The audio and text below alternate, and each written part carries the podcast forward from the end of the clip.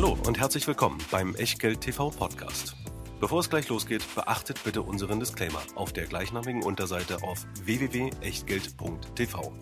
Auf die Inhalte dieses Disclaimers wird zu Beginn einer jeden Sendung explizit eingegangen. Und nun viel Spaß und gute Unterhaltung mit Tobias Kramer und Christian W. Röhl. Herzlich willkommen bei Echtgeld TV und herzlich willkommen zum Teil 2 des Megatrend ETF-Depots, was Christian neu aufgebaut hat. Aufgebaut hat er es bereits am 30.06. Aber weil wir schon in der ersten Sendung naja, zugegebenermaßen auch einiges zum Markt noch loswerden wollten, der ja da quasi das erste Halbjahr beendet hat, als wir es aufgezeichnet haben, haben wir gesagt, wir machen einen zweiten Teil, damit wir uns auch mit der gebotenen Tiefe diesen fünf heute zur Vorstellung kommenden ETF-Produkten widmen können. Wie immer gilt, wenn nicht dran steht, dass es Werbung ist, ist es keine Werbung. Und genauso wenig wie die fünf ausgewählten Produkte Werbung sind, ist auch der Disclaimer keine Werbung, sondern brutaler Ernst. Ja, ein ganz, ganz wichtiger Hinweis, denn auch wenn wir hier eigenes Geld investieren, heißt es natürlich trotzdem, alles, was wir hier machen, ist keine Anlageberatung, keine Rechtsberatung, keine Steuerberatung und natürlich auch keine Aufforderung zum Kauf oder Verkauf von Wertpapieren.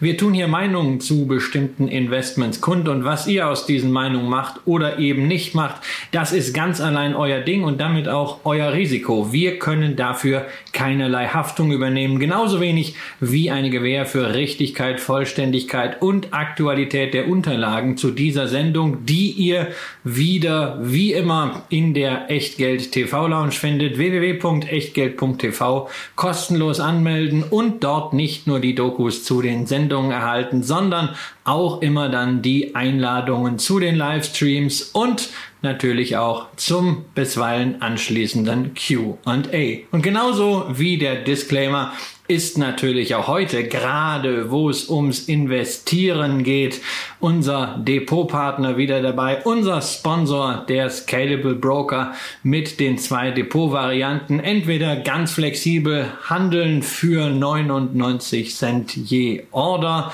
flexibel, wie ihr wollt, oder ihr nehmt euch die Alternative, die wir gewählt haben für die Echtgeld TV Depots, den Prime Broker, sozusagen die Brokerage Flatrate, ähnlich wie bei Amazon Prime, einmal zahlen und dann unbegrenzt handeln, investieren, besparen. 2,99 im Monat beim 12 Monats Abo kostet das und dann habt ihr 4000 Einzelaktien, 1500 ETFs zur Auswahl und natürlich, wenn das nicht reicht, auch noch die Möglichkeit, über Xetra den einen oder anderen Nebenwert mit Zusatzentgelt zu handeln. Viele Vorteile, jetzt ein Depot zu eröffnen und es lohnt sich gleich doppelt, weil wenn ihr das bis zum 19. Juli macht, zum Beispiel über den Link unter diesem Video oder wenn ihr mindestens einem Freund oder einer Freundin das Depot empfiehlt und er oder sie tatsächlich eröffnet, dann nehmt ihr teil an einer Verlosung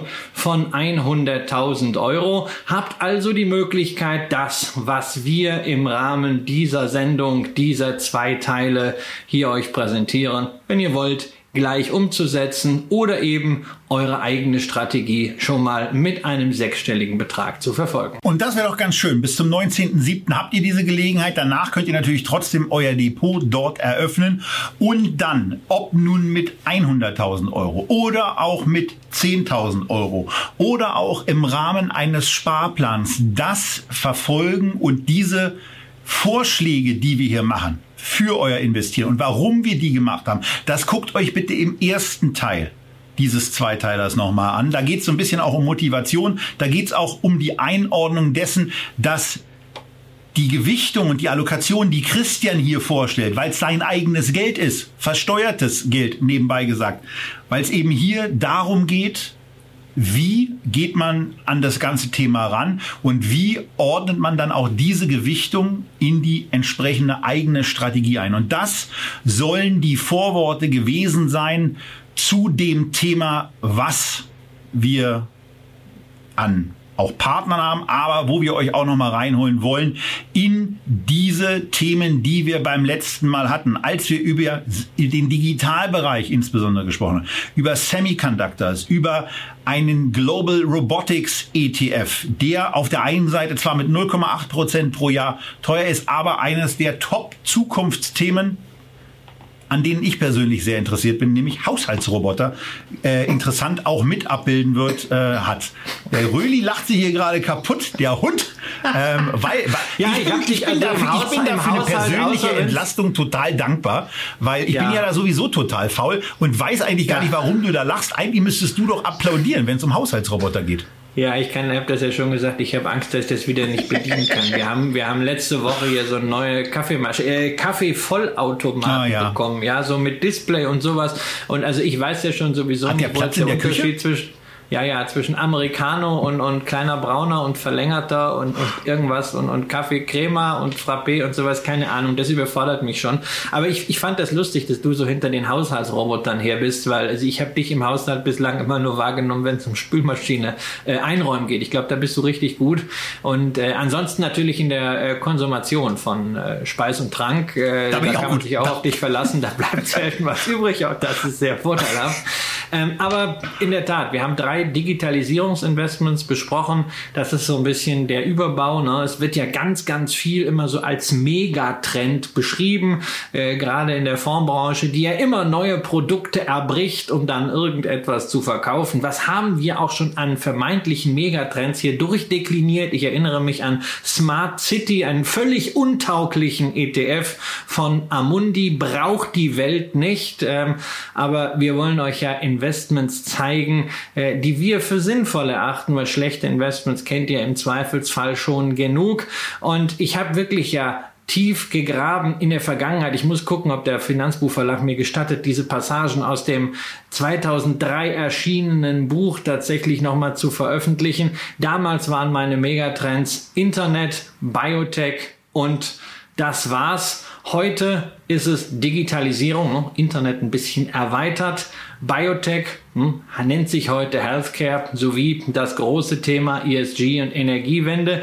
Die letzten beiden, die sind das, um die es sich heute dreht. Digitalisierung haben wir schon abgehakt und Tobias, da sind wir mittendrin im Healthcare-Bereich, den wir gerade erst hatten mit einer Parfumsritt durch die Welt der Biotechnologie. Aber Healthcare und Healthcare Innovation, Gesundheitsinnovation ist ja eben nicht nur Biotechnologie, da gibt's auch noch was anderes. Das ist richtig. Und wir sind jetzt beim iShares Healthcare Innovation ETF. Und Innovation ist ja ein ganz wichtiges Thema. Gerade in den letzten zwölf Monaten haben wir insbesondere ja auch durch Entwicklungen aus und in Deutschland erfahren dürfen, wie wichtig Innovationen sein können. Wie wichtig sie sind, um beispielsweise an die, eine Pandemie einzudämmen zu helfen ob man das dann mit amerikanischen Partnern macht, wie es BioNTech gelöst hat, oder ob es andere Unternehmen sind, äh, die es dann einfach selber entwickeln.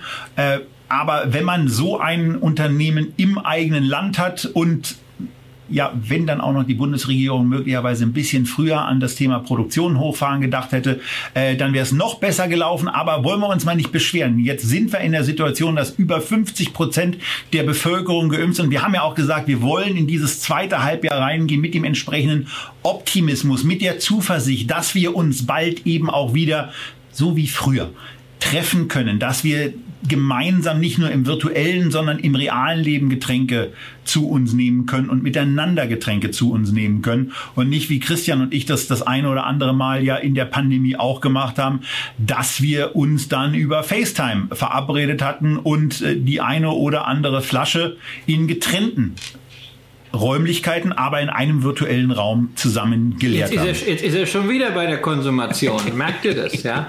Ja, und genau dafür braucht man möglicherweise auch mehr Ergebnisse äh, dieser, dieser Innovation. Wir haben den Innovation äh, ETF hier schon mal am 11.11.2020 besprochen. Gerade am 11.11. .11. bietet sich ja auch mal das ein oder andere an, auf Gesundheit zu achten. Aber vielleicht auch noch ein Hinweis, warum da oben in der Ecke, wenn ihr die Unterlagen vor euch habt, auch das Scalable-Logo ist. iShares ist einer von drei Prime-Partnern, die euch ermöglichen, die Fondsprodukte, die sie anbieten, kostenfrei zu erwerben, kostenfrei zu sparen und äh, das ist ja für den einen oder anderen, der eben nicht wie wir auf das Prime-Konto-Modell setzt, auch etwas. Zurück zum Healthcare Innovation ETF. Da ist zunächst mal auch im Vergleich mit den bisherigen, mit der bisherigen Sendung, mit dem Teil 1, zunächst mal zu sehen, Okay, das ist jetzt mal wirklich ein breites Investment. Also es ist ja ein Spezialthema, aber es sind immerhin 201 Unternehmen in diesem ETF enthalten und die Top 10, Christian, nehmen gerade einmal 9% des Fondsvermögens an. Da wirkt es also ein wenig so, als ob dieser Index nicht so sehr auf Kapitalisierungsgewichtung schaut. Nee, das ist etwas für dich. Ja, ist in der Tat Gleichgewichtung. Also es ist eine etwas modifizierte Gleichgewichtung, um auszuschließen, dass jetzt wirklich äh, kleine Werte allzu viel kriegen. Aber man kann, insgesamt ist es nahezu eine Gleichgewichtung. Deswegen haben wir hier keine Klumpen. Naja, und 200 äh, Werte, die da drin sind, das liegt natürlich schon daran, dass das Einzugsgebiet entsprechend groß ist. Wir erinnern uns, im Nasdaq Biotechnology Index allein gab es 275 Werte. Werte. Nur Healthcare Innovation ist eben nicht nur Biotechnologie, da kommt auch Medizintechnik hinzu, da kommt Labortechnologie dazu und da kommen Diagnose Apparate sowie auch Medizinprodukte dazu. Also ähm, so eine Art Biotechnologie plus und wenn man sich mal die Mühe macht, diese 200 Werte äh, nicht nur in die Sektorschublade Healthcare einzusortieren, wie iShares und wie der Indexanbieter Stocks das macht. Ne? Üblicherweise sehr, sehr lieblos von Stocks, sondern wenn man sich die Mühe macht, da hinten mal zu gucken, was dann in Subindustrien und Subsektoren dahinter steckt, dann stellt man fest, dass Biotechnologie, Medizintechnik und Labordiagnose in etwa 85 Prozent aufmachen, Biotechnologie etwas vorne. Aber es ist halt wirklich ein sehr, sehr breit äh, gefächertes Investment, nicht nur auf der Basis der Einzelwerte, sondern vor allen Dingen auf Basis der Geschäftstätigkeiten. Das ist natürlich für mich an dieser Stelle sehr, sehr wichtig. Ich bin im Bereich Biotechnologie ja bereits sehr, sehr gut aufgehoben mit BB Biotech. Auch dazu Update in der besagten Biotechnologie-Sendung. Ähm, das ist ein fokussiertes fokussiertes Portfolio. Deshalb, wenn ich jetzt hier dann eine solche Megatrend-Geschichte mache und Healthcare, Gesundheitswesen ist wahnsinnig wichtig dafür, eine zentrale Säule für mich dort immer gewesen, dann sollte es natürlich breit sein einerseits von den Einzelwerten, aber es sollte halt auch über diesen Tellerrand der Biotechnologie hinwegschauen. Ich habe immer gesagt, ich hätte gerne noch mal sowas wie Baby Biotech für Medizintechnik, gibt's nicht, aber hier in diesem ETF habe ich insgesamt diese wichtigen Strömungen von medizinischer Innovation, die dieses Jahrzehnt auf jeden Fall dominieren wird, insbesondere nachdem wir jetzt gesehen haben, was zum Beispiel mit mRNA möglich ist, was durch die Verschachtelung von naturwissenschaftlichem Know-how und Daten Technologie, Informationstechnologie möglich ist. Da werden wir noch viele Innovationen sehen und da fühle ich mich mit diesem Flagship-Produkt sehr, sehr gut aufgehoben. Selbst wenn ich mir wünschen würde, dass iShares als Marktführer und auch Stocks als große Indexplattform hier ein bisschen mehr den Erklärbär spielen würde, was denn drin ist, statt nur so technokratische Leitfäden für äh, sich sprechen zu lassen. Ja, ansonsten kann man hier schon sagen, dass also ich auf jeden Fall auf Basis meiner Ausbildung für diesen ETF sehr, sehr gut geeignet bin. Ich brauche mir nur das erste Unternehmen bei den Top-Einzelwerten anzuschauen, um äh, festzustellen, okay, das ist inhaltlich überhaupt nichts, was ich ansatzweise überblicken kann, weil bei CRISPR ist es ja dann von der Begrifflichkeit so, dass man äh, thematisch sofort in diesem DNA-Bereich in irgendeiner Form drin ist. Und da geht es bei CRISPR Therapeutics um irgendetwas, was ich sowieso nicht in der Lage bin, in irgendeiner Form zu verstehen, sondern nur beeindruckt nicken kann. Ähm, aber äh, dann besser besser damit aufgehoben bin, damit auch besser aufgehoben bin, in einem solchen Produkt investiert zu sein, wo ähm, vielleicht nicht äh, vielleicht nicht hundertprozentig von einer Informationsvermittlung ideal, aber zumindest wo ein wo ich ein breites Investment im Biotech im Medizinbereich, im Diagnostik- und Laborbereich habe und dann eben noch so ein bisschen Pharma- und Healthcare-Services mit dabei habe. Also äh, das ist etwas, was eine, was eine schöne Position für den Gesundheitsmarkt ist. Und ähm, ja, von daher äh, bin ich damit, äh, was, was dieses Thema anbelangt, äh, sehr, sehr einverstanden.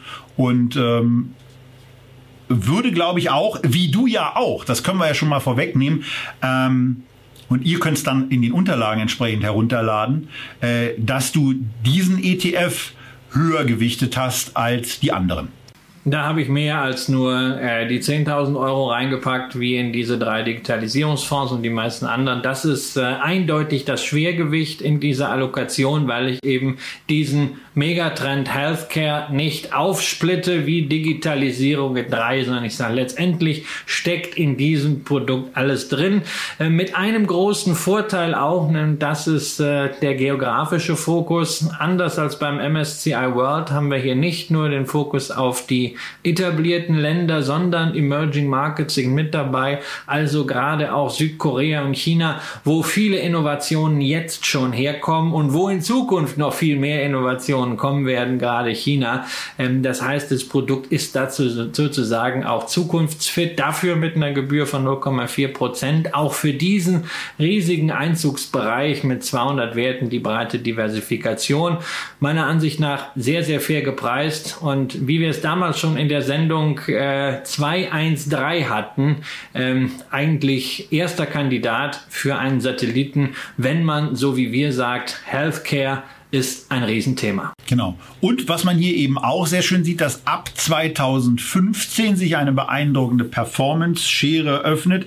Um 250 Prozent hat insgesamt, hat insgesamt seit 2011 der MSCI World zugelegt. Um 425 Prozent hat dieser Healthcare Innovation ETF äh, zugelegt. Wie gesagt, ein Großteil der Outperformance oder, oder die Outperformance kommt im Grunde ab 2015 zustande. Insgesamt aber über den hier zugrunde liegenden 10-Jahres-Zeitraum eine Outperformance, ähm, die bei die, die, die Performance des MSCI World um 70 Prozent in einer relativen Betrachtung übertrifft und das ist eine ganze Menge. Das klappt nicht immer. Das klappt auch nicht immer über den gesamten Zeitraum, über den wir sprechen wollen.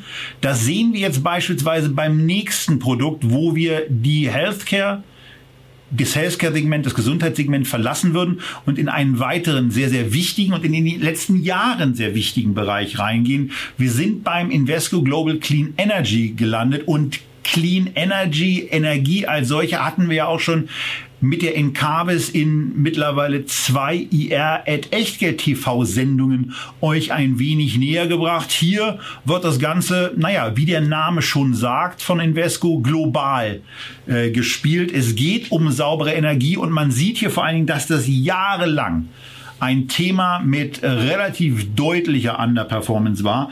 Aber wenn man auch da mal den Blick auf 2015, insbesondere auf Mitte 2015 richtet, wo sowohl der Invesco Global Clean Energy ein äh, hoch ausgebildet hat, als auch der MSCI World und dann so ein bisschen gebröckelt sind.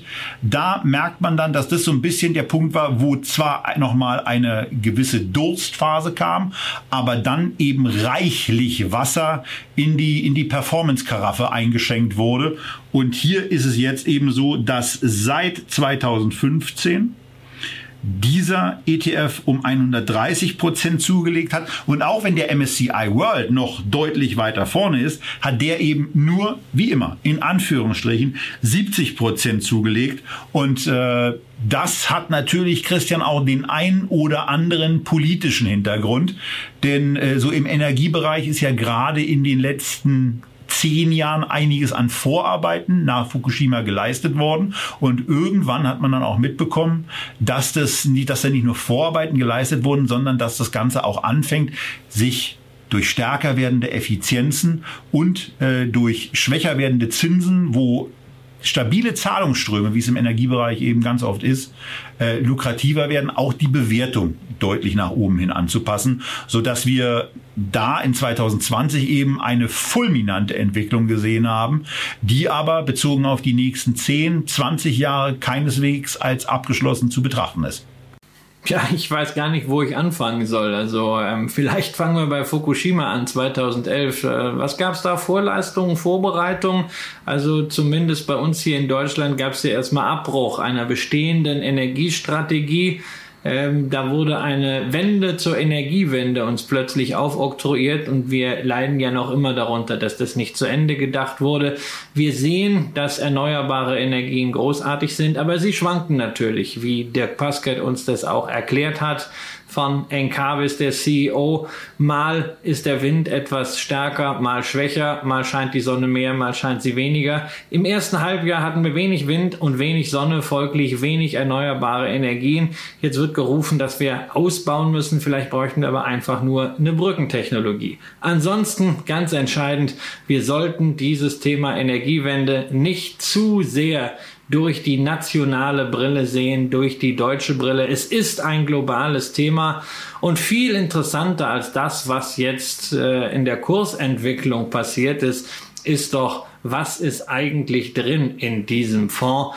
Und wie spiegelt er dieses riesige Thema wider? Und da muss ich sagen, das gefällt mir einfach, weil die beiden großen Themen richtig erfasst sind. Einerseits Energiespeicherung, Energieeffizienz, Energieumwandlung und andererseits die erneuerbare Energieerzeugung mit Photovoltaik, mit Wind, mit Wasser, Geothermie und Biomasse und das alles relativ ausgeglichen, auch natürlich dadurch, dass wir hier eine Gleichgewichtung in diesem Fonds haben. Klar, die Performance der Vergangenheit die sieht mies aus, liegt aber natürlich auch zu einem großen Teil am Basisjahr 2008. Das war der erste große erneuerbare Energienhype. Da sind anschließend dann, als die Luft entwich, insbesondere aus vielen Solarproduzenten, die Kurse um 75 Prozent eingebrochen. Es sähe schon ein bisschen besser aus, wenn wir 2009 statt 2008 starten würden. Aber machen wir ja nicht. Den Index gibt's nämlich schon seit 2006. Deswegen unsere volle Echtgeld-TV-Periode, die wir hier betrachten können. Und dann natürlich auch dieser Rausch im letzten Jahr, Vervierfachung und dann auch wieder von der Spitze ein Drittel runter, zeigt ganz einfach, wir haben es hier mit einer hypeanfälligen Branche zu tun, was aber nichts daran ändert, dass es ein gigantisches Zukunftsthema ist. Genau, und das geht eben nicht weg. Das bleibt da, das wird uns im Leben begleiten. Und äh, das kann uns eben auch im Depot begleiten und zwar auch so, dass der Stromverbrauch mit einem besseren Gewissen stattfindet. Und gerade was im Bereich Energiespeicherung eben alles gerade so am Werten ist, wie auch die Effizienzsteigerung im Solarbereich stattfindet, wo immer bessere Auslastung und Mitnahmen äh, erzeugt werden, wie stark die Professionalisierung im Bereich der Windenergie ist, was da inzwischen auch für Parks, ob nun onshore oder offshore geplant und auch realisiert realisiert werden, ist hochgradig beeindruckend und eben auch wichtig, wenn man zumindest zu den Anhängern der 95 Prozent äh, Wissenschaftler gehört, die sagen, das mit diesem ganzen CO2-Gedöns ist vielleicht nicht so die beste Idee. Und da muss man sehr, sehr schnell will man irgendwelche Tipping Points außen vor lassen, eben etwas bereitstellen, was dann eben nicht nur den Investoren in ihrem Depot hilft, sondern eben auch der Menschheit als solcher. Ja, das ist natürlich richtig, immer dieses Thema Klimawandel. Auf der anderen Seite, also ich persönlich muss gar nicht so weit denken. Ja, also äh, wer gerne reist, egal ob du jetzt ans Meer fährst, in die Berge oder in den Nationalparks in den USA, was hoffentlich bald auch wieder geht, der denkt sich doch, mein Gott, was ist das für eine schöne Welt, die wir hier haben? Und da passt es doch nicht, dass wir irgendwie äh, schwarze Brühe aus der Erde holen und meinen, äh, das ist jetzt das, äh, die Krönung der Zivilisation, das zu verbrennen und das dann zu verpuffen äh, um uns fortzubewegen und dass dieser menschliche Genius halt so viele Möglichkeiten geschaffen hat, Energie auf andere Art und Weise zu erzeugen, Energie effizienter einzusetzen. Allein das ist schon großartig. Und wenn es uns jetzt gelingt, diese Möglichkeiten wirklich auch durch Verbindung von verschiedensten Fähigkeiten und verschiedensten wissenschaftlichen Disziplinen zusammenzuschalten und günstiger zu machen, so dass wir da wirklich globale Initiativen draus machen können. Das ist eine großartige Idee und da sind sehr, sehr viele Staaten mit dabei. Insofern, das Thema geht nicht weg. Das Thema hat eine Zukunft und es ist natürlich auch ein Sammelsurium dieser Index für Anleger, die einfach mal auf Entdeckungsreise gehen wollen, was für Unternehmen es denn mittlerweile gibt an der Börse, die hier Lösungen entwickeln und in dem Zusammenhang darf ich nochmal auf die Website hinweisen des Index, des Indexanbieters. Das ist nämlich tatsächlich wirklich eine einzelne Person, die das mal irgendwann sich äh, erdacht hat, nämlich besagter Herr Wilder. Und er macht zu jedem Quartal immer einen Report, warum welcher Wert mit dabei ist, was sich getan hat, wer neu dazukommt. Das kann schon mal dreistellig werden in PDF-Seiten. Man muss es nicht komplett lesen, man lernt sehr viel da drin, aber es ist eine wunderbare Reise durch dieses wirklich sehr, sehr entscheidende Thema. Einzelaktieninvestoren entdecken vielleicht dabei die eine oder andere Anlageidee, wo es sich mal lohnt, ein bisschen tiefer zu tauchen. Und ansonsten, wenn man sagt, hey, ich möchte diesen Bereich so breit wie möglich abdecken, ohne Klumpenrisiken, mit einem Index, der eben nicht nur den funktionalen Mehrwert hat, wie der Healthcare Innovation, sondern der diese emotionale Bindung auch mitbringt, dadurch, dass man es erklärt bekommt, was passiert da drin, was bringt die Systematik, der kann gleich, so wie ich es gemacht habe, diesen Indexfonds kaufen und wie beim Healthcare Innovation habe ich auch diesen Fonds etwas übergewichtet.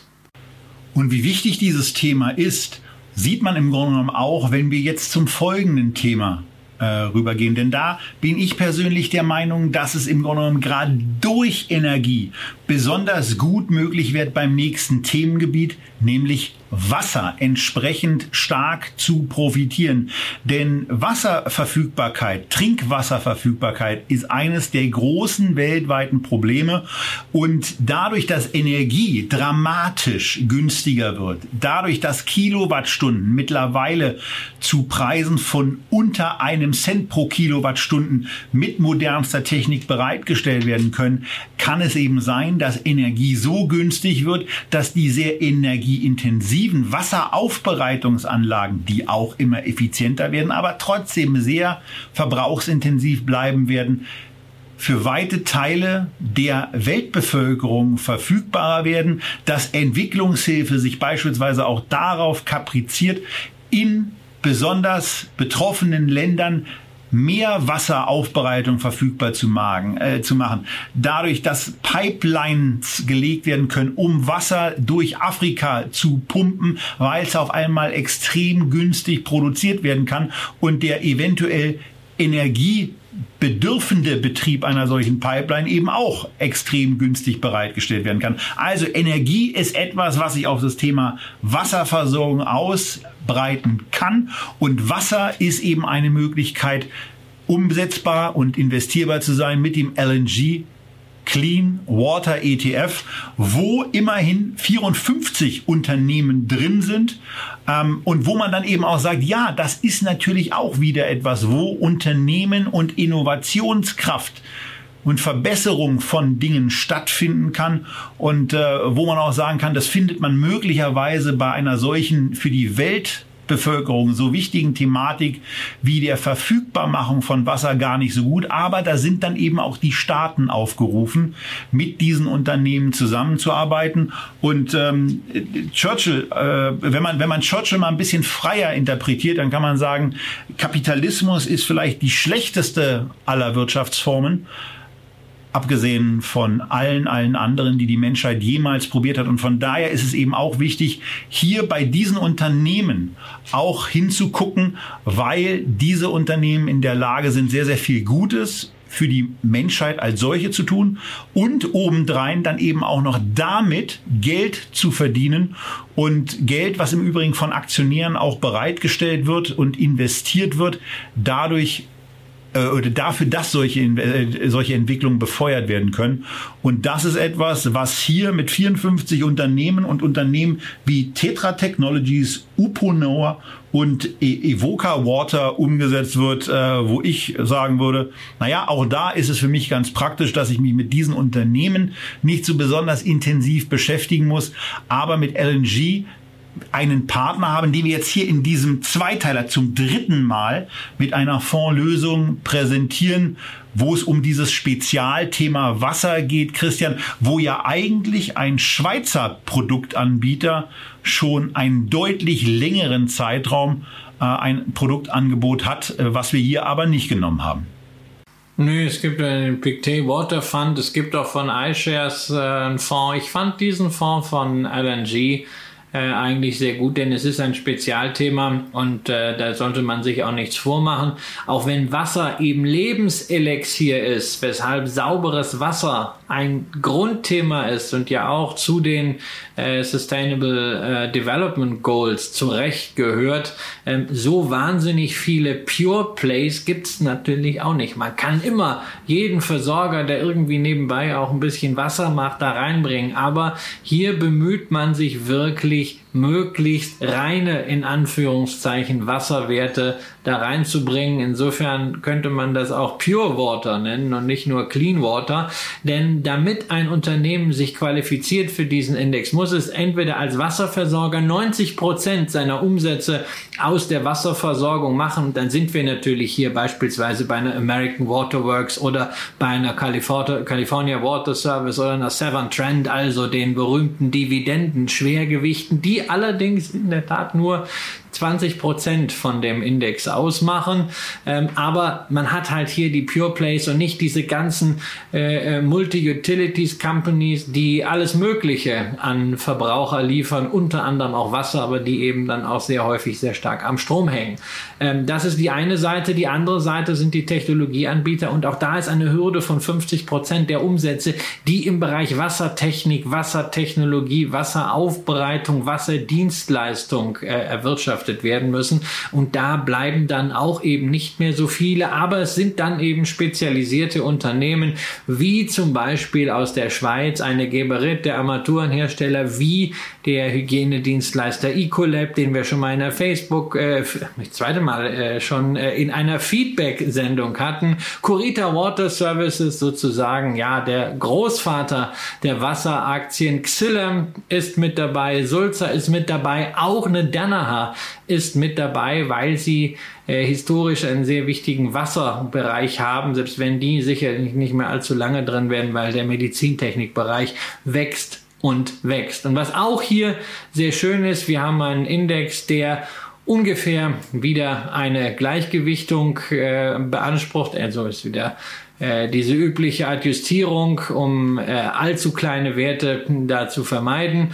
Aber was sehr, sehr wichtig ist, obwohl nur halbjährlich an dieser Stelle die Zusammensetzung aktualisiert und neu gewichtet wird, schaut man jeden Monat drauf, ob irgendein Wert mehr als 15 Prozent Gewicht hat. Äh, man hat das bei dem einen oder anderen Produkt gerade im Bereich erneuerbare Energien ja letztes Jahr gesehen. Da ist dann vielleicht irgendwo tatsächlich mal bei so einem Technologiewert ein Verfünffacher und Versechsfacher.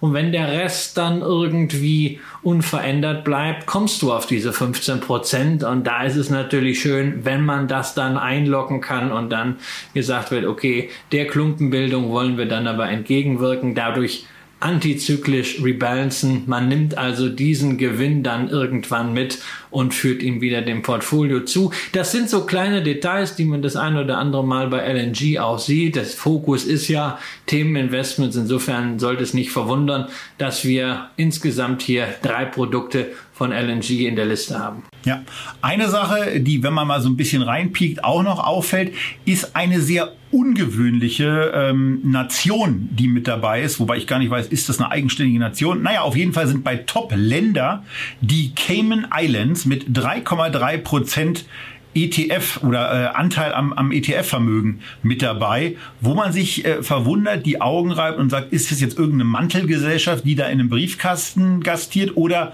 machen die da wirklich was?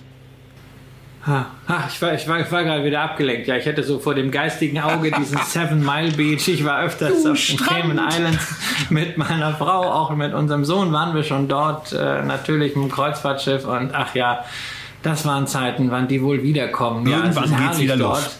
Es ist ein bisschen klein, um dort zu leben. Ich habe meinen Hedgefonds-Manager kennengelernt, ähm, der hatte seinen Hedgefonds nicht nur dort domiziliert, äh, sondern der hatte auch wirklich damals versucht, dort zu leben. Das war so ein automatisierter Währungsfonds irgendwann äh, in den 90ern, ist inzwischen gestorben. Der Bernard Lietard hat auch sehr entscheidend bei, dem, äh, bei der Einführung des EQ damals mitgearbeitet. Und er sagte mir dann, das ist also wirklich am Anfang total toll. Ähm, aber irgendwann ist diese kleine Insel so beengend, dass die wesentliche Herausforderung nicht mehr ist, äh, ähm, wie habe ich hier Spaß, sondern die wesentliche Herausforderung ist nicht zum Alkoholiker zu werden, weil da wirklich wahnsinnig wenig los ist. Ähm, und er hat das aber geschafft, also er ist es nicht geworden. Es ist eine herrliche Insel. Natürlich, Briefkastenfirma kennen wir von vielen etablierten Firmen, gerade auch chinesischen Firmen, dass ganz oben dann irgendeine so Cayman Islands Firma hängt. Das ist auch hier bei einem Wert wieder der Fall. China Lasso ist in der Tat dann eine Holding, die auf Cayman Islands aus Steuergesichtspunkten ansässig ist. Aber tatsächlich ist in diesem Portfolio von 54 Werten auch ein Unternehmen, das tatsächlich nicht nur in Cayman sitzt im Briefkasten, sondern physisch und auch dort wie auf anderen Karibikinseln Geschäft macht, nämlich in der Wasseraufbereitung, in der Wasserentsalzung.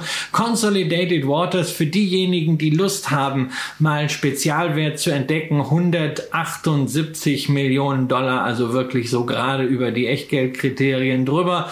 Ähm, wenn ihr meint, wir sollten uns das mal angucken, könnt ihr euch das ja in der nächsten Feedback-Sendung, ne? jetzt habe ich es richtig gemacht, Feedback-Sendung wünschen. Nur mal das als Beispiel, dass also selbst wenn man generell Themenfonds nicht mag, man findet immer wieder auch, wenn man einfach die Liste der Werte, die Dokumentationen durchschaut, interessante Stories, die manchmal einfach kurios sind, vielleicht für den Smalltalk geeignet sind, die manchmal aber auch der Anfang eines Investment Case sein können. So, und ein Investment Case ist eben Wasser auch und da kann man es eben auch ähm, mit, mit einem Ansatz machen, der durchaus pro Humanity ähm, ausgestattet ist und wo man aus meiner Sicht eben auch kein schlechtes Gewissen zu haben braucht, weil ähm, andere Sachen funktionieren dann eben noch schlechter und trotz aller Schwächen, die möglicherweise auch immer mal äh, von Kapitalismusgegnern geäußert werden, weil sie bisher immer schuldig geblieben sind, ist mal sauber zeigen, dass es irgendwie anders eben auch besser funktioniert.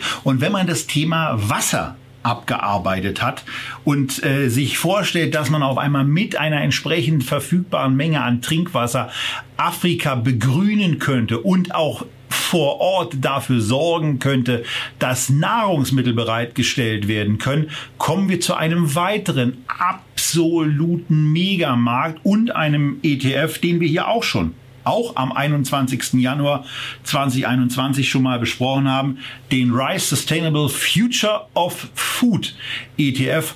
Und da, Christian, äh, um damit mal gleich anzufangen mit einer Beobachtung von dir, ist was total Spannendes passiert.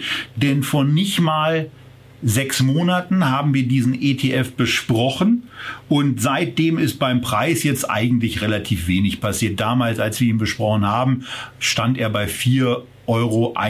Jetzt steht er bei 5,30 Euro. Aber in der nächsten Zeile die das Fondsvolumen beinhaltet und wo jetzt 206 Millionen Euro an investiertem Kapital stehen, da hat sich eine ganze Menge entwickelt. Ja, da waren es vorher eben nur 30 Millionen Euro und äh, das spricht dafür, dass Investoren, gerade auch institutionelle, dieses Konzept, was uns im Januar ja auch schon sehr gut gefallen hat, äh, ebenfalls ansprechend finden. Und äh, wenn man was ansprechend findet, dann ist ja die Devise, die auch wir hier haben. Und gerade in dieser Sendung, put your money where your mouth is. Und das habe ich ja heute dann auch gemacht, deswegen als äh, siebten ETF für das Megatrend-Portfolio diesen Rise Sustainable Future of Food gekauft. Ähm, hier geht es natürlich um die Ernährung der Zukunft, wie der Titel schon sagt, aber mit der Ernährung der Zukunft an der Börse ist es natürlich schwierig. Was ist überhaupt die Ernährung der Zukunft und wie kann man es denn investieren? Wie sieht's denn aus mit den Pure Plays? Na klar, Beyond Meat, das ist sozusagen das, was ganz vorne im Schaufenster steht. Aber viele andere Startups machen von sich reden, auch jetzt seit kürzestem ähm, mit In-vitro-Fleisch. Nur an die Börse haben sie es noch nicht geschafft. Da gibt es eine Tochtergesellschaft, eine Beteiligung von Tyson Foods. Ja, Tyson ist börsennotiert, der Riesenfleischkonzern. Vielleicht machen die ja mal eine Abspaltung. Du hast das bei Twitter schon mal vorgeschlagen, Tobias. Tyson Foods, auch eine Aktie, die wir uns mal wieder vornehmen könnten. Aber es ist halt, es ist halt schwierig, solche Aktien jetzt in dieser Hülle und Fülle zu finden, dass man daraus einen ETF machen könnte. Und insofern ist Rice hingegangen gemeinsam mit äh, Thematica Research und hat das Thema ein bisschen größer aufgezogen und hat es unterteilt in verschiedene Bereiche. Denn natürlich, ja, das Essen selbst ist eins, aber es geht ja um die ganze Wertschöpfungskette. Die fängt schon an bei der Erzeugung der Agrarrohstoffe, also beim Farming, geht dann natürlich, wenn wir wir über die Lebensmittelindustrie sprechen, auch sehr stark in den Bereich von Aromen, Zusatzstoffen, Konservierungsstoffen, wo wir ökologischere, gesündere Lösungen brauchen und dann natürlich am Ende zu einem sehr wichtigen Bereich, nämlich Verpackung. Äh, das ist etwas, was mich immer tierisch ärgert. Man hat schöne Lebensmittel, äh, aber sie sind furchtbar ineffizient verpackt. Unglaublich viel Plastik, Lösungen dafür zu finden, dass dieses Plastik nicht unsere wunderschönen Meere am Ende verunreinigt und dazu führt, dass Tiere sterben. Äh, das ist natürlich auch sehr, sehr wichtig. Insofern ist das auch momentan der Schwerpunkt in diesem Fonds. Aber wenn mehr Werte aus dem Bereich zum Beispiel der pflanzenbasierten Fleischalternativen aller Beyond Meat an die Börse kommen, dann aktualisiert sich der Index natürlich. Für mich definitiv das Produkt, was sich auf Sicht der nächsten zehn Jahre am meisten wandeln wird, weil wir hier sehr, sehr viele Emissionen an Aktien sehen werden. Sehr viele Unternehmen, die den Kapitalmarkt neu betreten werden. Ja, und du hast eben schon das, äh, das In-vitro-Fleisch angesprochen. Das ist ein Megathema in diesem ganzen Nahrungssegment, was eben auch diese ganzen Herden in Südamerika, in den USA und auch in anderen Teilen der Welt, will gar nicht diese beiden Bereiche da nur hervorheben, aber da habe ich sie eben schon selber gesehen, möglicherweise zu einem Teil, zum Großteil oder auch komplett überflüssig machen kann und damit eben auch wieder Wirkungen hat für das Klima, die wir ja eben schon beim Clean Energy äh, mit aufgenommen haben. Das ist ein Thema. Das andere Thema kann dann eben auch das Vertical Farming Thema sein, wo Energieverfügbarkeit eben auch was Wichtiges ist. Wenn in Innenstadtlagen auf einmal hochgradig effizient mit einer verbesserten Auslastung von Fläche, die um den Faktor 100 besser funktioniert, weil eben in der Höhe abgebaut werden kann und bestimmte Gemüsesorten, bestimmte Obstsorten dann eben mit LED-Leuchten, mit optimierter Wasserversorgung, mit einem internen Wasserkreislauf, mit der Vermeidung von Pestiziden, also all den Themen möglich gemacht wird. Auch das wird sich irgendwann, sobald es eben kapitalmarktmäßig investierbar ist, in diesem Future of Food ETF widerspiegelt. Und auch das ist eben eine Möglichkeit, ähm, global relevante Themen, die für, für eine auch Weiterentwicklung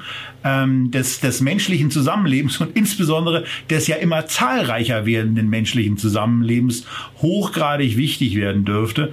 Also von daher eben auch eine ganz, ganz tolle Produkt Produktlösung, die hier angeboten wird, die sehr, sehr intensiv und kompetent auch begleitet wird wenn auch auf der Website von Rice gelegentlich etwas farbenfroh, aber das ist ja eine Geschmacksfrage und auch da ist ja erst der Anfang jetzt gemacht. Was hier auf jeden Fall funktioniert, sind diese Zuflüsse, die schon mal recht beeindruckend aussehen. Die Bewertung insgesamt, wenn wir in das ETF-Vermögen aktuell reinschauen, ist mit 23 auch überschaubar und ähm, ja, von daher ist es eine in diesem Megatrendbereich eben auch aus meiner Sicht eine sehr, sehr spannende und äh, auch wichtige Ergänzung, denn das Thema Ernährung ist eben etwas, was uns auch beschäftigen wird, solange wir leben.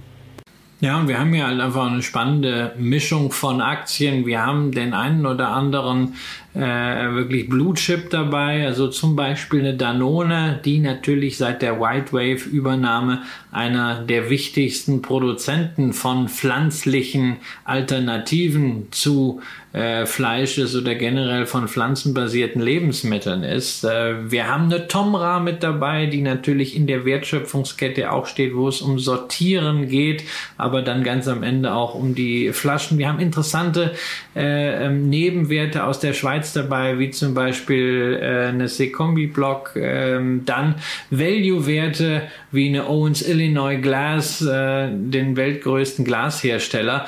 Also etwas, wo man sagt, auf den ersten Blick äh, eine sehr bunte Zusammenstellung, aber das schafft natürlich ein sehr, sehr interessantes Profil. Es ist auf keinen Fall äh, das, was man häufig bei einem Megatrend oder Themen-ETF findet, nämlich dass es nur irgendwelche heiß gelaufenen Werte sind. Das ist ja auch das, worüber ich mich in der gesamten äh, Allokation sehr, sehr bemüht habe, dass es sehr breit ist und es ist nicht so fokussiert ist auf äh, äh die Nels und Ballard Power dieser Welt und äh, oder hier dann die Beyond Meat, sondern dass du wirklich äh, auch etwas hast, was als Investor ähm, auch mal ein bisschen Entspannung dann reinbringen kann. Und das ist halt ein solches Produkt. Du hast die Bewertung äh, hier angesprochen, obwohl natürlich auch der ein oder andere Internetwert dabei ist, wie zum Beispiel eine Ocado.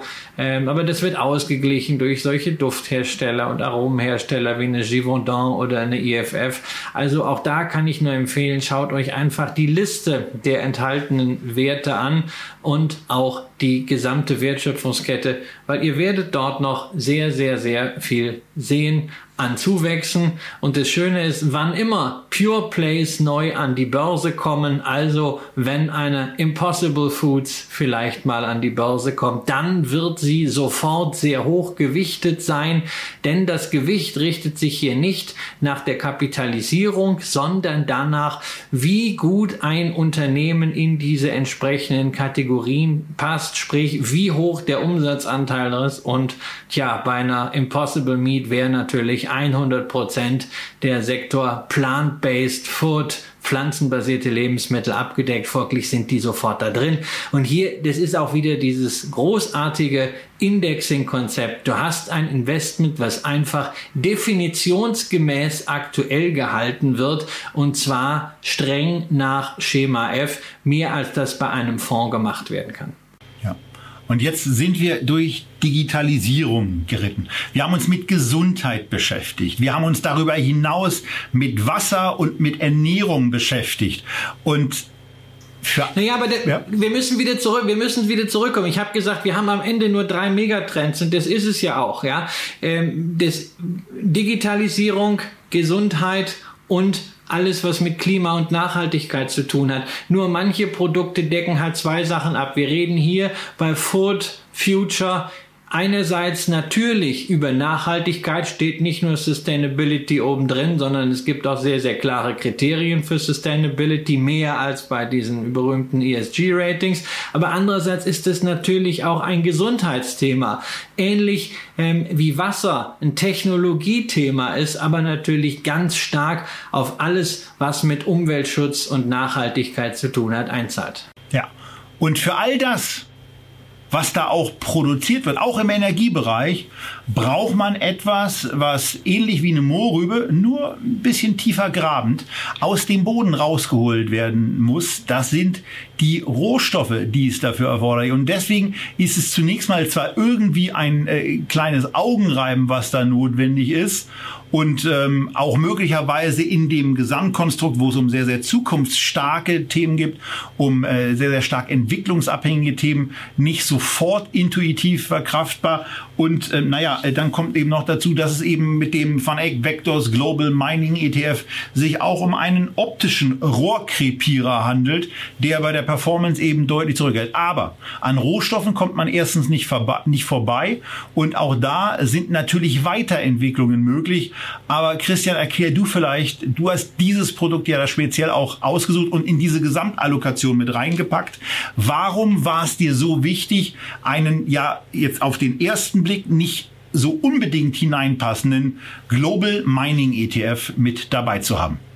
Ja, weil er einerseits sehr, sehr gut reinpasst, weil äh, insbesondere Digitalisierung, aber auch Energiewende ohne Rohstoffe schlichtweg nicht denkbar ist. Wir haben das oft genug hier erklärt, wie viel Metalle in einem Windrad stecken, wie viel äh, Kupfer notwendig ist, um die Kabel zu ziehen für smarte Netze. Wir haben erklärt, welche Metalle man braucht, um Elektroautos und Batterien ausrüsten zu können. Das geht alles nicht ohne Mining. Man redet viel über Nachhaltigkeit, aber am Ende ist auch das Thema, dass man Metalle dazu aus der Erde holen kann. Das ist das eine Thema. Das andere Thema ist, wir reden ja hier schon über ein Konzept, was komplett Satelliten um einen Depotkern abdecken soll. Und da möchte ich nicht nur Hightech haben, sondern möchte ich auch etwas sehr Bodenständiges haben, etwas, was darüber hinaus vielleicht auch eine Perspektive bietet, gerade dann gut abzuschneiden, wenn der eine oder andere Aktienmarkt ein Problem hat. Äh, die Korrelation von Rohstoffen und Rohstoffaktien zu breiten Aktienmärkten ist deutlich geringer, als das jetzt bei solchen Technologietrends ist. Die korrelieren sehr stark und darüber hinaus ein sehr, sehr starkes Beta. Äh, äh, die äh, Rohstoffe hingegen sind in der Lage, wirklich eine eigene Sonderkonjunktur zu entfalten, profitieren darüber hinaus vom Thema Inflation. Ich will auch da jetzt nicht Inflation zum Megatrend der nächsten zehn Jahre ausrufen. Gott bewahre. Aber wir haben in der Sendung im ersten Teil ganz zu Anfang darüber gesprochen, wie wir uns so im letzten Halbjahr aufgestellt haben. Und wir haben uns nochmal erinnert daran, was wir zur Corona-Zeit gesagt haben. Wir wollen uns für alle halbwegs validen Szenarien optimal rüsten. Und wenn ich dann in einer solchen Core-Satellite-Strategie bin, dann möchte ich natürlich auch ein bisschen was dazu haben, was jetzt nicht nur fröhlich Jupp-ID Fortschritt ist, sondern was das Ganze mal ein bisschen glättet, was damit zu tun hat. Und insofern bin ich am am Ende bei den Minen gelandet, die zu etwa zwei Dritteln wirklich Metallminen oder diversifizierte Minenkonzerne sind und zu rund einem Drittel Gold- bzw. Edelmetallminen. Das heißt auch da wieder dieser sehr, sehr breite Ansatz. Selbst wenn ich hier die Top 5 Werte habe, die über ein Drittel schon beanspruchen, die großen Rohstoffkonzerne wie Rio Tinto, BHP Group. Ähm, es bleibt halt noch bei 160 Werten einiges übrig für eine breite Diversifikation in andere Teilbereiche des Mining-Komplexes. So, und das war er. Der Ritt durch acht verschiedene ETFs in zwei Folgen durch Megatrends, in die und zu denen dann eben auch Rohstoffe gehören. Wir kommen jetzt nochmal zu einem, äh, zu einem Bereich, wo wir das Ganze auch zusammenfassen wollen. Und da ganz wichtig der Hinweis, die vollständige Unterlage inklusive der Startgewichtung von Christian auch von den fünf Produkten, die wir heute vorgestellt haben, die findet ihr ausschließlich im Download-Bereich der Echtgeld TV Lounge. Nur dort, ihr habt bei der ersten Folge schon gesehen, dass die drei Digitalisierungsprodukte jeweils mit zehn Prozent gewichtet wurden. Und wenn euch interessiert, wie Christians Gewichtung der restlichen 70 Prozent auf diese fünf Produkte erfolgt ist, klitzekleine Vorahnung könntet ihr ja schon haben. Dann geht in die Lounge, ladet euch die Unterlagen im Komplettsatz herunter, die jetzt mit Livegang dieses zweiten Teils auch eben vollständig verfügbar sind. Und ähm, ja, dann könnt ihr natürlich auch anfangen, darüber mit uns zu diskutieren, ähm, wie ihr gewichtet hättet und ähm, wir wollen die Gewichtung natürlich nicht in den Kommentaren haben, aber wir können, wir wollen sehr gerne eure Gewichtungsvorstellung haben oder welches ETF-Produkt ihr beispielsweise komplett außen vor gelassen hättet.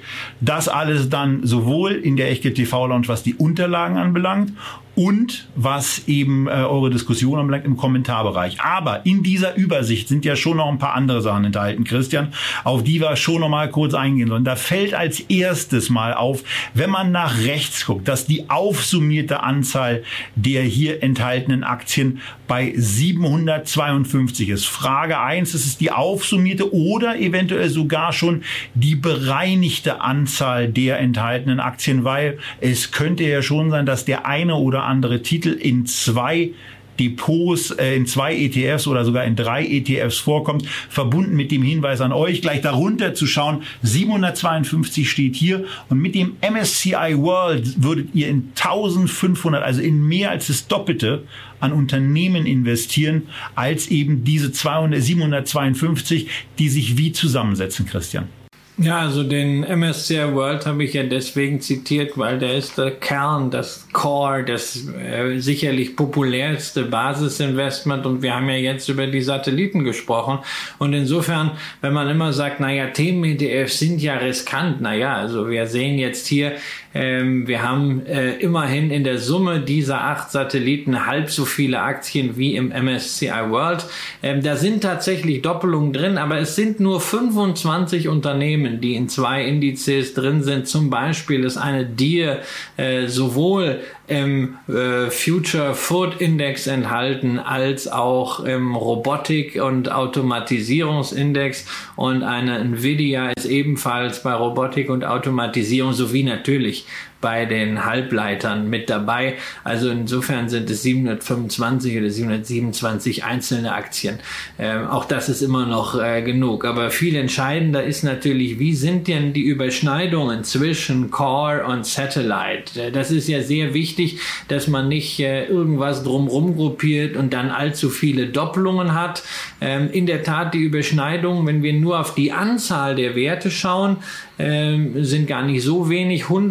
189 Aktien sind sowohl im MSCI World enthalten als auch in diesen acht Fonds. Das sind äh, immerhin so äh, rund 14 Prozent der Grundgesamtheit des MSCI World. Aber das Spannende ist, diese Doppelungen machen insgesamt im MSCI World nur 14 Prozent aus. Das heißt also, die Überschneidung zwischen dem MSCI World, dem Kern in der Mitte und den acht Satelliten insgesamt ist gerade mal 14 Prozent gerechnet in äh, der Gewichtung des MSCI World. Und da sehen wir, wir haben tatsächlich hier, und genau so habe ich das natürlich auch ausgesucht, äh, sehr viele neue Potenziale, natürlich dadurch auch im Small Cap Bereich an der einen oder anderen Stelle auch durch Emerging Markets, wie zum Beispiel in dem Healthcare oder auch in dem Robotik-Index, wo wir ja auch einen hohen Asienanteil haben,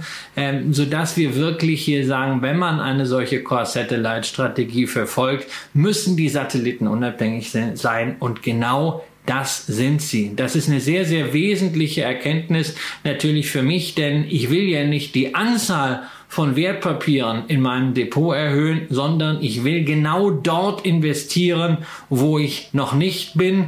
Und das ist für mich privat äh, sicherlich noch ein bisschen extremer, als wenn man das äh, Core Investment wirklich klassisch im ETF MSCI World hat, äh, weil ich sicherlich noch ein bisschen weniger Technologie Investments ansonsten habe, als der MSCI World mittlerweile äh, enthält. Aber es ist für euch einfach eine Blaupause, wie man es angehen kann. Wichtig dabei immer nicht nur auf dem Top-Level bleiben, nicht nur ganz oben immer schauen, was steht im Indexkonzept und äh, wie sind die Kosten, sondern wenn man diese Satelliten äh, sich anschaut, wenn man sie definieren will, dann reingehen in die Indexzusammensetzung. Was sind die einzelnen Aktien? Da kann man auch ein bisschen mit Excel hin und her schieben. Praktisch ist es, dass man weiß, was im MSCI World drin ist, weil iShares das wunderbar dokumentiert.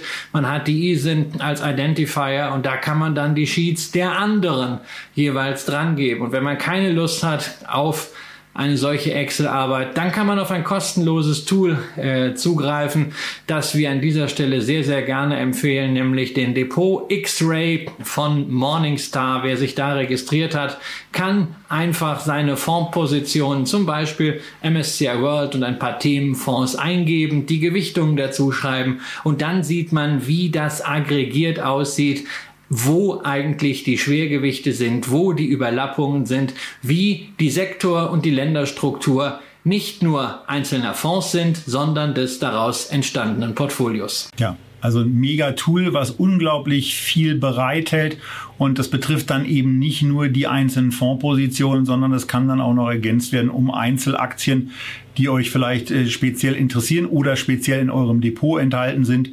Und ähm, wie wir es hier in den Sendungen auch schon mal hatten, wenn ihr dann eben eine MSCI World Position habt und eine Apple und eine Microsoft und eine Facebook vielleicht auch noch separat haltet und euch überlegt, will ich jetzt auch noch die Alphabet mit dazu haben, dann vielleicht mal ein bisschen überprüfen, ob da die Gewichtung dieser entsprechenden Technologiewerte aus den USA nicht eventuell ein wenig hoch wird und äh, ihr darauf mit einer Korrektur reagiert. Möglicherweise ja in eines oder in mehrere der hier und heute und auch letzte Woche vorgestellten ETF-Produkte, die ihr allesamt im Rahmen einer Prime-Mitgliedschaft so handeln und kaufen könnt, wie ihr wollt und auch in Sparplänen besparen könnt.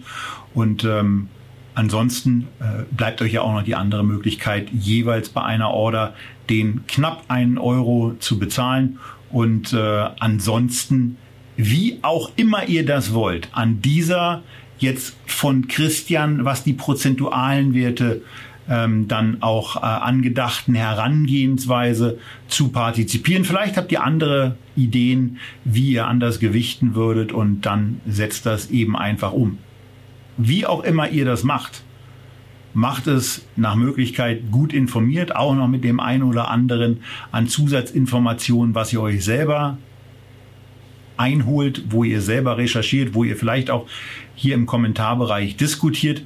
Und ähm, dann lasst die erste stärkere Kursveränderung nach unten, die es auch geben wird bei all diesen Produkten, nicht dazu führen, dass ihr das Produkt oder diesen Teil der Investmentstrategie in Zweifel zieht, sondern überprüft, seid ihr nach wie vor von dem Thema, in das ihr hier investiert, überzeugt. Und dann könnt ihr eventuell auch ein bisschen stärker nachlegen. Das soll's für heute und für dieses Doppelpack mit dem neuen 100.000 Euro Depot bei Echtgeld TV zu Megatrends in Form von investierbaren ETFs gewesen sein. Das Schlusswort vom Depotinhaber selbst, von Christian von meiner Seite aus. Tschüss, bleibt gesund und bis zum nächsten Mal. Ich kann nur noch mal zum Abschluss das unterstreichen, was Tobias gesagt hat. Es wird runtergehen. Keine Ahnung, ob momentan der optimale Zeitpunkt ist, äh, in solche Megatrends zu investieren. Aber meine Überzeugung ist, langfristige Investments, da ist immer der beste Zeitpunkt jetzt. Es wird Rückschläge geben, vielleicht schon nächste Woche, vielleicht auch schon in einem Jahr.